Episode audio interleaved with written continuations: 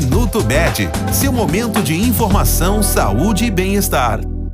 Encerrando nossos conteúdos sobre os linfomas, hoje falaremos sobre os tratamentos.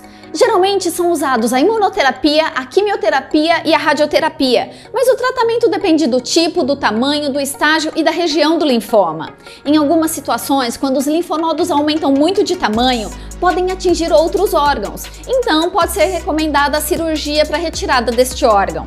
A terapia gênica, baseada na reprogramação de células de defesa do corpo, também tem sido empregada mais recentemente. Em casos graves, há a possibilidade de transplante de medula óssea.